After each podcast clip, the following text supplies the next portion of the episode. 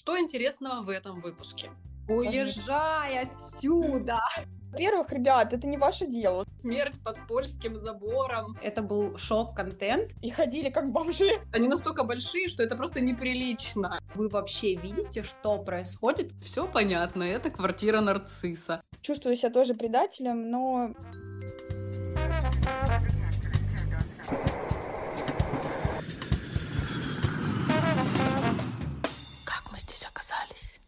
Ну что, девочки, привет! Пришло время поведать миру наши интересные и увлекательные истории миграции.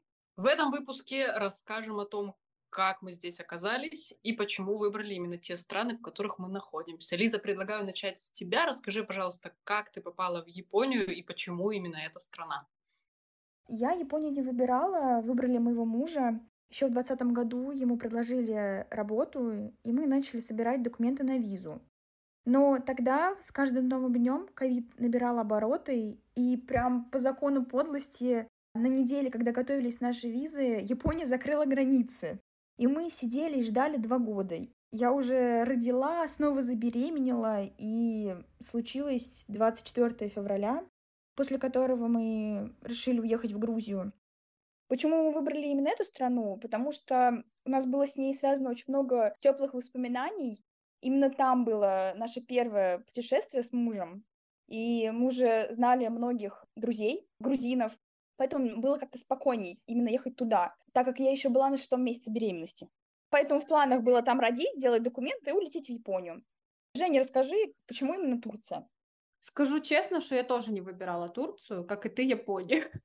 Я мечтала полететь на Бали, потому что все фрилансеры показывали там богатую, красивую жизнь, и на самом деле там казалось, что доступно жилье и так далее. Но я ждала мужа из рейса и уже готовила, смотрела видео на ютубе, такая, все, как там жить на Бали, куда ходить, где какие магазины, кафешки, все себе придумала, романтизировала. Но прилетел муж, мы полетели в Крым увидеться с близкими и хотели уже оттуда двигать. И началась тут мобилизация, цены выросли на билеты. Вообще, даже не то, что цены выросли, их купить было практически нереально. И тот билет, который стоил 100 тысяч рублей, стоил миллион. И мы реально выбирали просто из доступных билетов в открытые страны, Грузия, Армения, все вот мониторили, выбирали разные варианты и вырвали билет в Турцию за 80 тысяч рублей. Кстати, мы в первый раз в Турцию прилетели вдвоем, и вообще это первая поездка вдвоем за границу наша. Класс, поздравляю. Такая первая сразу, серьезно. Первая и сразу длительная. Марина, расскажи, как ты выбрала Польшу? Почему именно эта страна?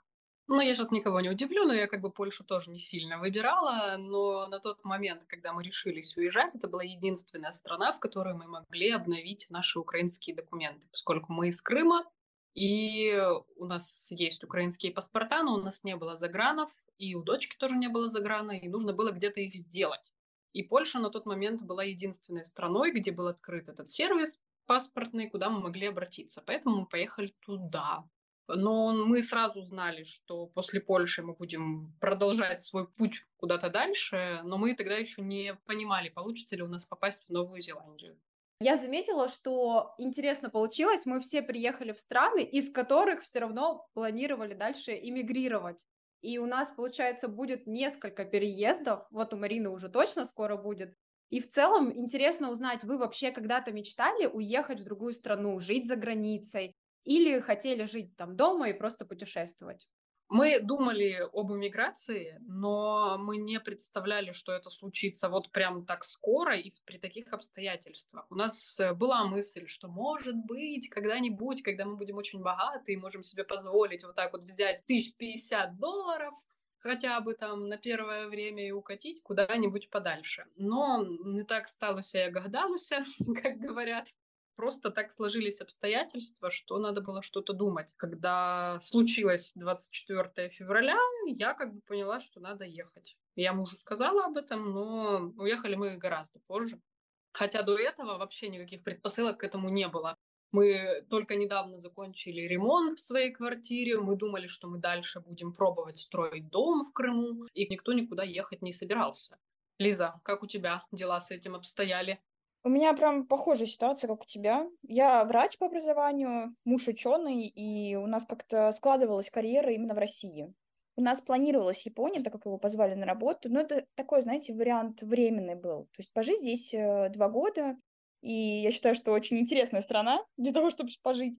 И вернуться в Россию, работать дальше. Он там в своей сфере, я в своей. Вот такие у нас были планы. То есть я вообще не думала об эмиграции. Женя, а у тебя как?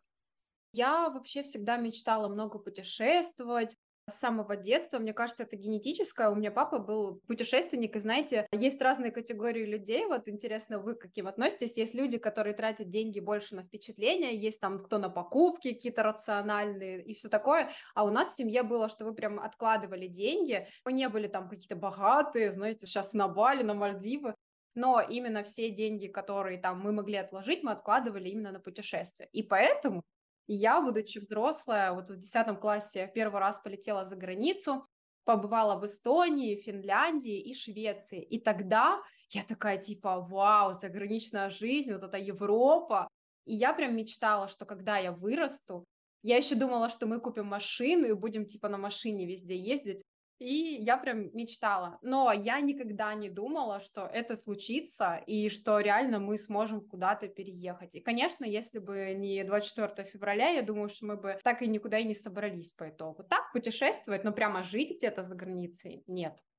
Я сейчас тебе позавидовала. Я с детства мечтала путешествовать, чтобы вот прям весь мир посмотреть. Но моя первая заграница случилась со мной в 21 год, и я сразу отправилась в Новую Зеландию. Ну, как бы не мелочилась, знаете страна, в которой вообще, мне кажется, ну, супер сложно улететь. И даже вот реально до того, как я познакомилась с тобой, я даже вообще как будто бы забыла, что существует Новая Зеландия. Знаешь, Марина? Я напомню. А я в шоке, что туда можно вот так вот попасть. Для меня это что-то вообще было нереально. А я, девочки, путешествовала в детстве, но это была Турция. Курортные путешествия, когда именно отель, пляж и шведский стол. Все. Девочки, а как отнеслись ваши близкие к тому, что вот вы переезжаете? Там кто-то когда-то путешествовал, чуть-чуть отдыхал, но чтобы прям вот мы переезжаем. Как у вас была реакция у родных? У меня 50 на 50 получилось.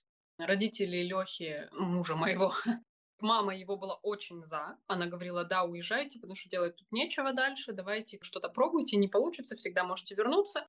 Папа его так, ну, типа, вы взрослые люди, сами решайте. Но он, конечно, не сильно был рад, но он нам не перечил. Зато моя родня оторвалась по полной просто. Моя мать устраивала нам скандалы истерики, обвиняла нас во всем, что только можно, какие мы плохие, что мы их бросили, что мы внучку от нее увезли. Пророчила нам э, голую жопу, просто смерть под польским забором как бы я достаточно сепарирована, как сейчас модно говорить, от родителей, поэтому на меня все эти уловки как бы не работали. Мне, конечно, было немного ее жаль, но я понимала, что это никак на мое решение не повлияет.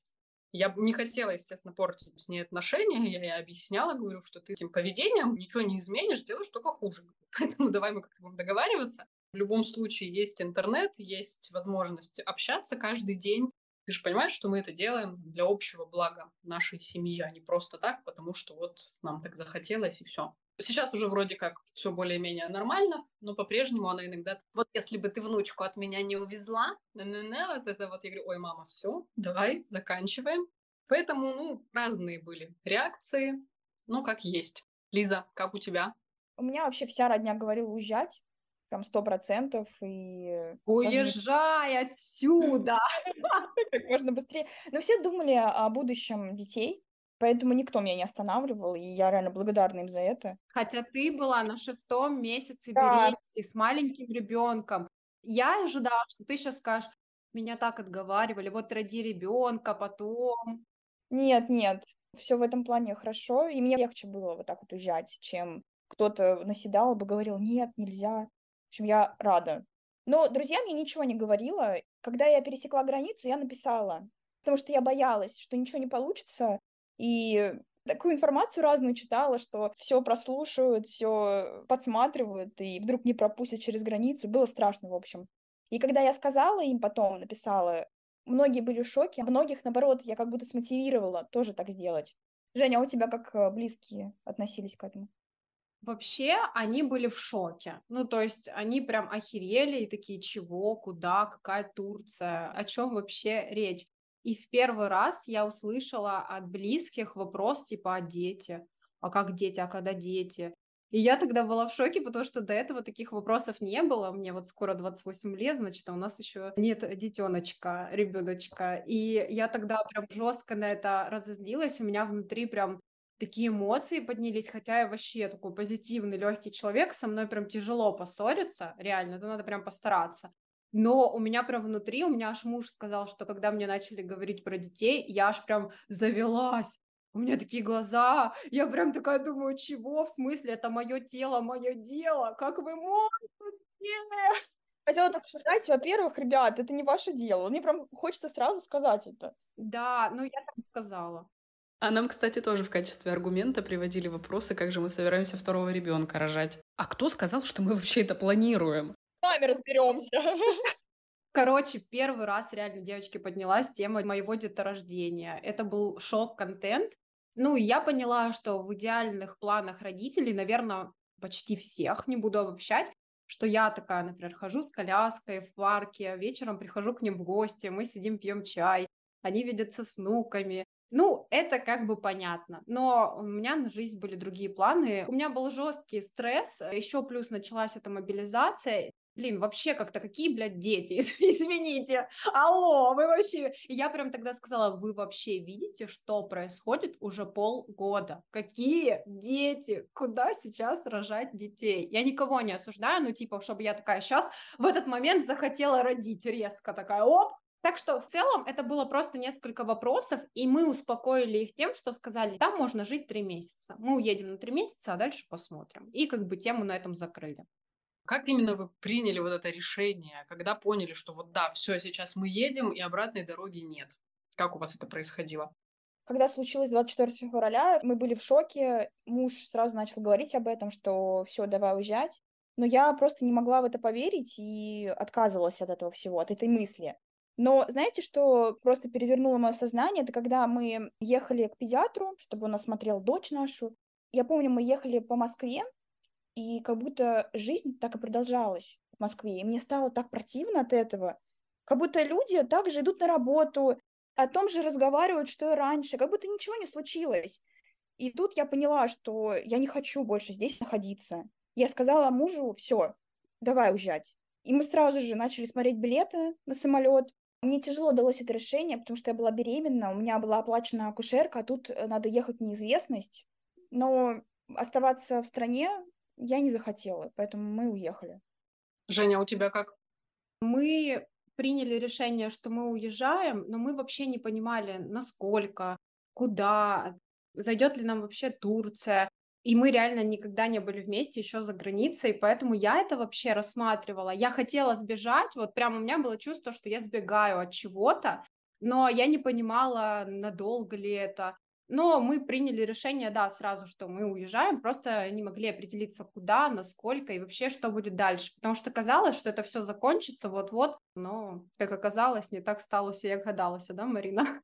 Угу. Ну, у нас был такой достаточно долгий процесс этого всего, потому что я после 24 февраля месяц где-то я вообще находилась в какой-то прострации, не понимала, что происходит и как вообще жить дальше, потому что для меня это было очень болезненно. То есть я по-прежнему считаю Украину своей там родной страной, ну и принять то, что там происходит, для меня было очень сложно.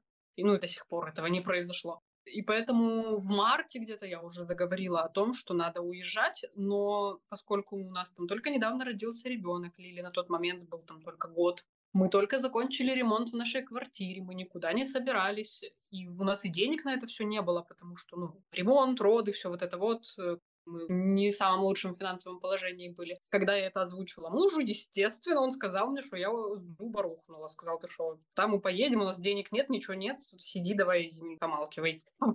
Ну, я как бы его послушала, я не стала на него давить, но параллельно я начала потихоньку готовить документы. Я готовилась к этому, и морально готовилась, и юридически как могла, там информацию какую-то узнавала но я его особо не трогала. Потом я начала замечать, что очень многие мои знакомые выезжают, и они выезжают с такой же ситуацией, как у нас. что у них там украинские документы, они выезжают по внутренним паспортам. Я ему начала потихоньку рассказывать, что вот смотри, вот эти уехали вот так, вот эти уехали вот так, вот эти в Канаду попали без загранов, вот эти по просроченным уехали. Прогревала я человечка полгода, вот.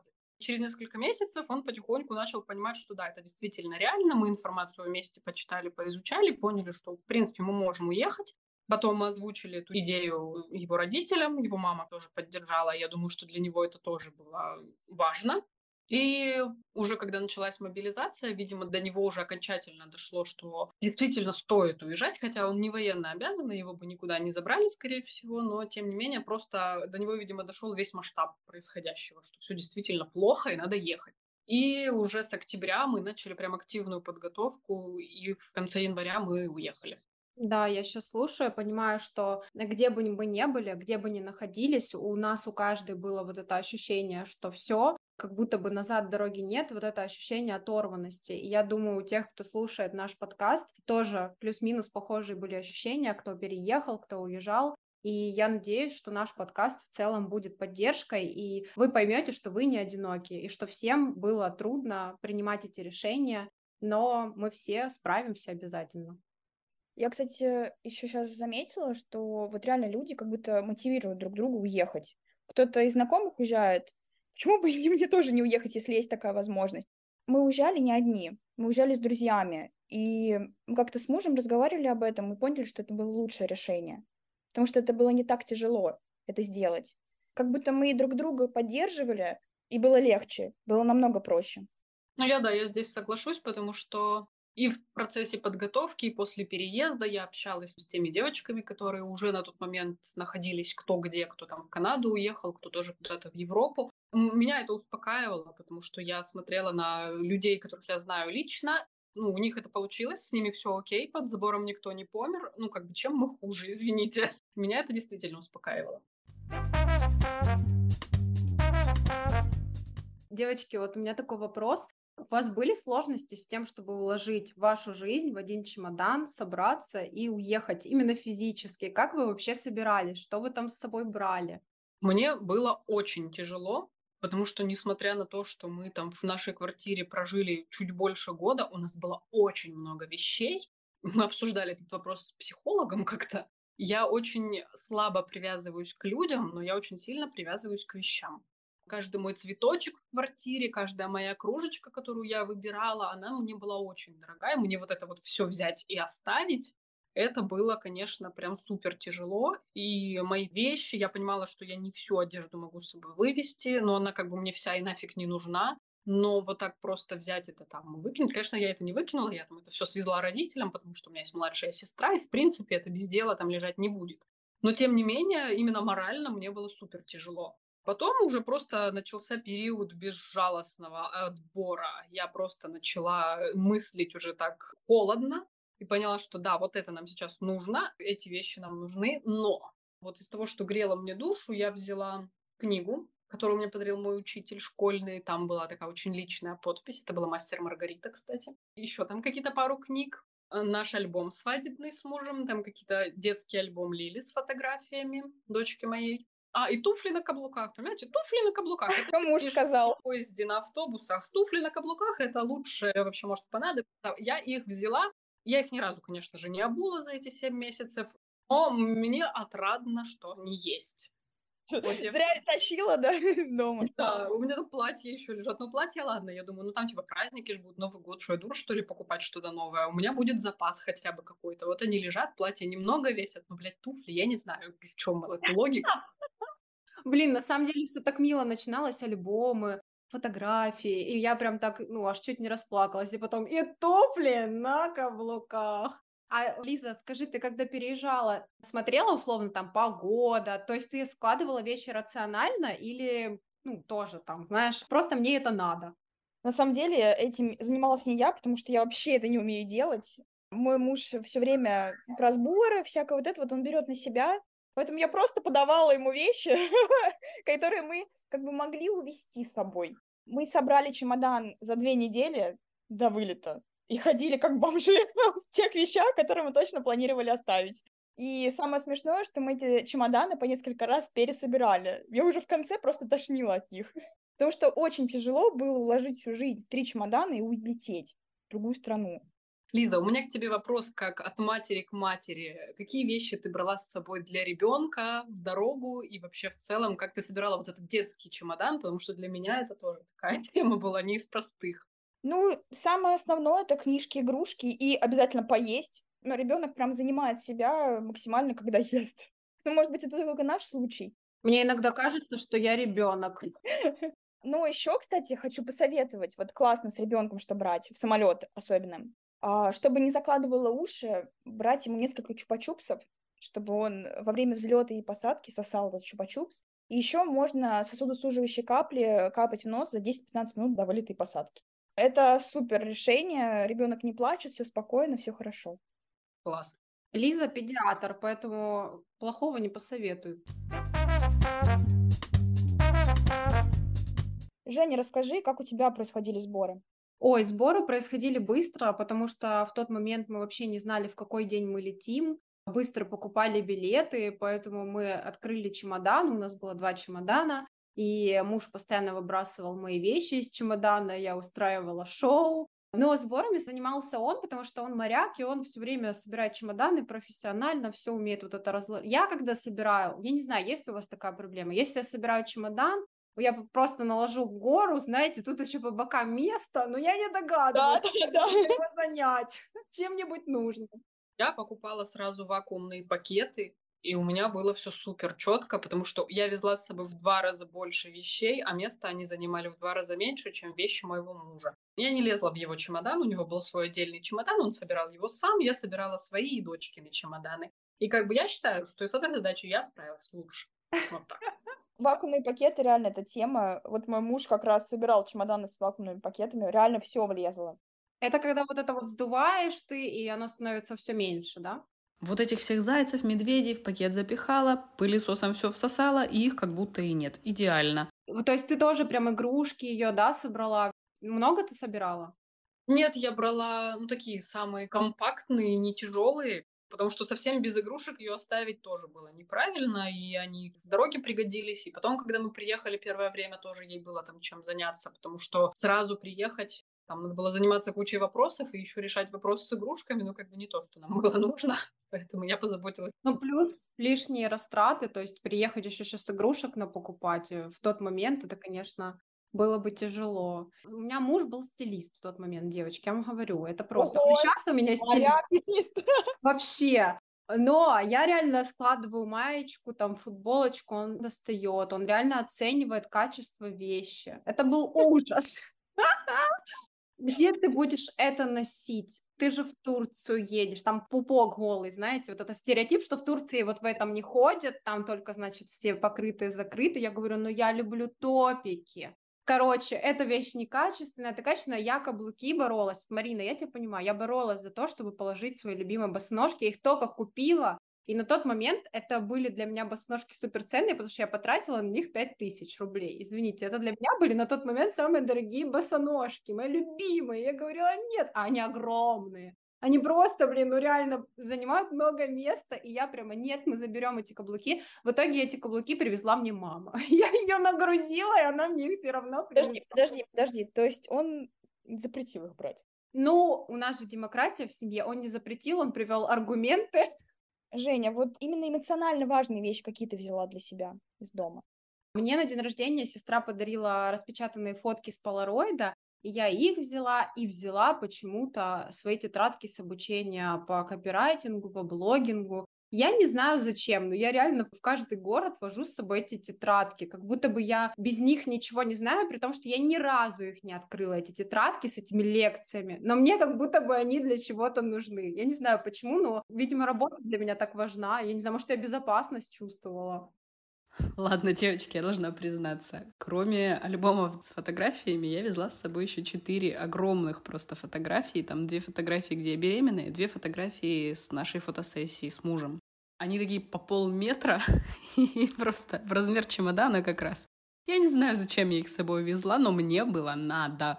А ты их повесила хотя бы где-то у вас там? они настолько большие, что это просто неприлично. Если кто-нибудь в квартиру зайдет, первая его мысль будет «все понятно, это квартира нарцисса». У нас в России осталась собака, наш бегленок. Мы его оставили с родителями мужа. Мы брали его портрет, который нарисовала нам наша знакомая красками. Очень красивый портрет. Он такой небольшой, маленький. И еще мягкую игрушку, бигль больше для дочери. А еще обезьянку из Икеи. Ну, это прям, знаете, память о нашем уютном гнездышке, о нашем уютном доме.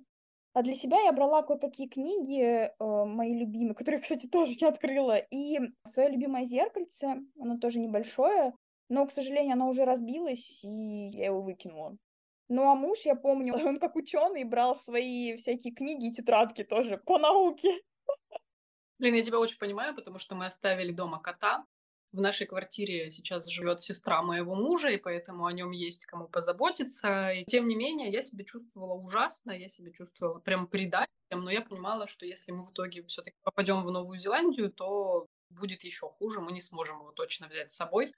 Вот, и для него это было, конечно, лучшим решением, но я не могла с собой ничего взять, напоминающее о нем, потому что мне и так было очень нехорошо от этого. А если бы у меня еще были какие-то вещи, которые регулярно мне напоминают о моем поступке, я бы чувствовала себя просто последней сволочью. У нас тоже остался кот в Крыму, он остался с моей мамой. Мы вообще изначально переезжали в Питер, когда мы хотели его взять, но у нас кот жил большую часть времени во дворе и приходил домой спать только.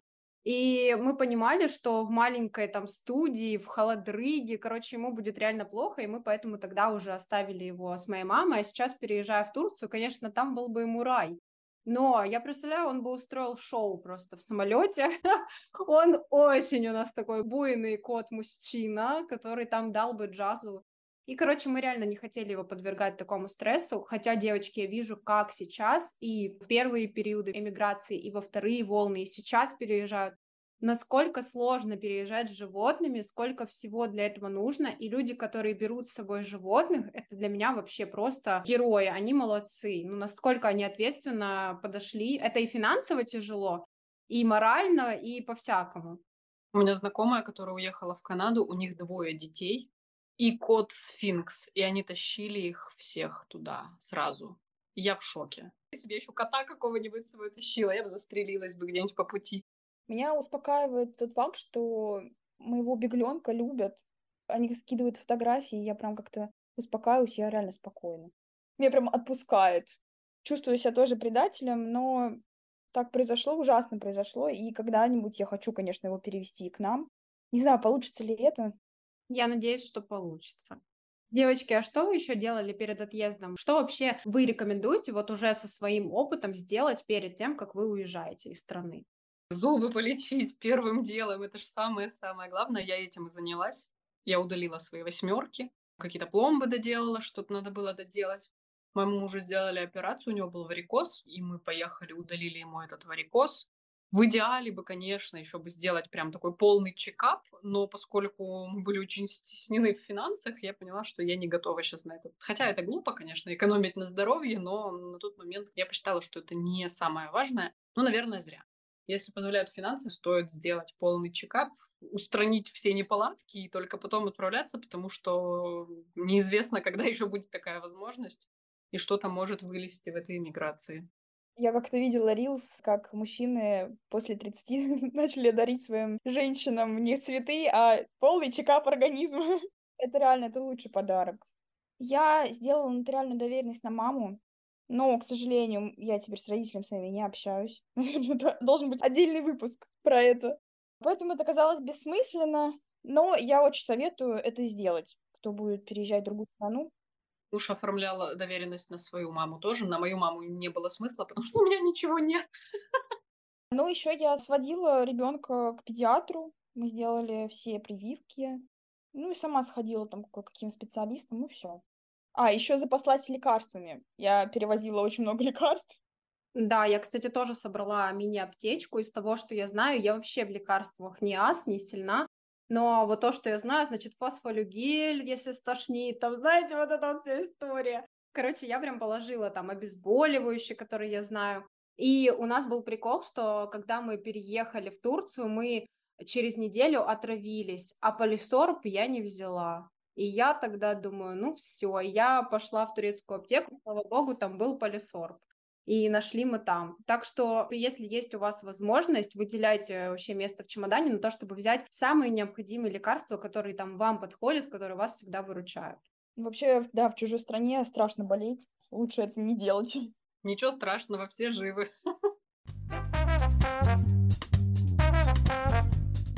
В нашем телеграм-канале вы найдете чек-лист с рекомендациями о том, что сделать перед иммиграцией. Переходите и сохраняйте себе, а также делитесь своими историями, как собирались вы. И в целом обязательно делитесь опытом, куда вы поехали, почему выбрали именно эту страну. Мы очень хотим, чтобы телеграм-канал стал поддержкой для вас, чтобы мы все могли общаться с друг другом, и вы понимали, что вы не одиноки. И уже в следующем выпуске вы узнаете о том, как мы чуть не остались жить в хостеле для бомжей. А я расскажу, как в 2 часа ночи в чужой стране я оказалась в больнице. А я расскажу про наши приколы с языковым барьером в Турции. И в целом мы вообще поделимся нашими факапами за границей в первый месяц миграции. Подписывайтесь на наш подкаст на всех площадках и услышимся через неделю.